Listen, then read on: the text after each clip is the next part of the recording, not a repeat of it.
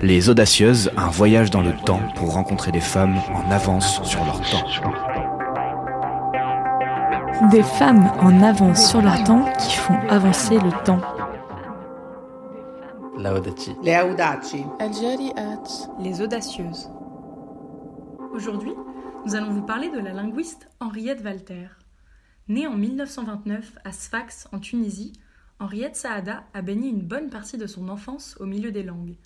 Entre un père italien, une mère française et une enfance en Tunisie, ce plurilinguisme accompagne le quotidien de la jeune Henriette. Et il se pourrait que cela l'ait inconsciemment guidée vers sa carrière de linguiste. Lors de ses études, elle devient la disciple d'André Martinet, un des grands noms français de la linguistique. Après un long parcours universitaire, Henriette Walter est devenue une spécialiste internationale en phonétique et phonologie.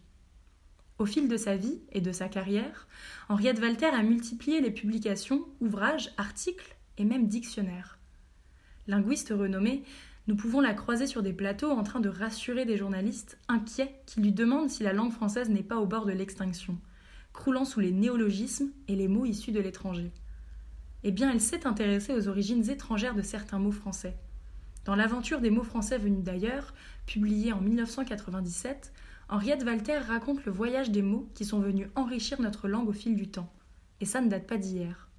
Mais elle s'est également intéressée aux influences des langues régionales sur le français. Dans un article publié en 2012, Henriette Walter explique que, au début du XXe siècle, les patois ont vraiment faibli face à l'enseignement de plus en plus répandu du français. Cependant, elle nous explique aussi que le français est venu se superposer dans chaque région à une langue régionale préexistante, ce phénomène est à l'origine du développement d'un français régional propre à chaque région. Elle conclut son article avec les mots suivants.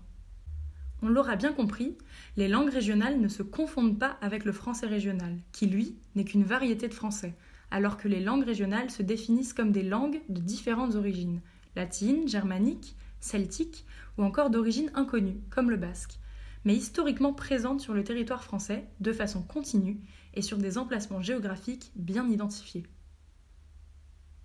Dans ce même article, Henriette Walter fait référence à l'amendement de la Constitution voté le 25 juillet 2008 qui reconnaît que les langues régionales appartiennent au patrimoine de la France. À l'occasion de la remise de la Légion d'honneur à Henriette Walter, Frédéric Mitterrand a prononcé ces mots. Dans chacun de ces ouvrages, vous nous livrez une leçon savante et souriante qui nous invite à connaître les autres tout comme à connaître mieux notre histoire. Je pense ici à votre plaidoyer pour le riche patrimoine des langues régionales de France.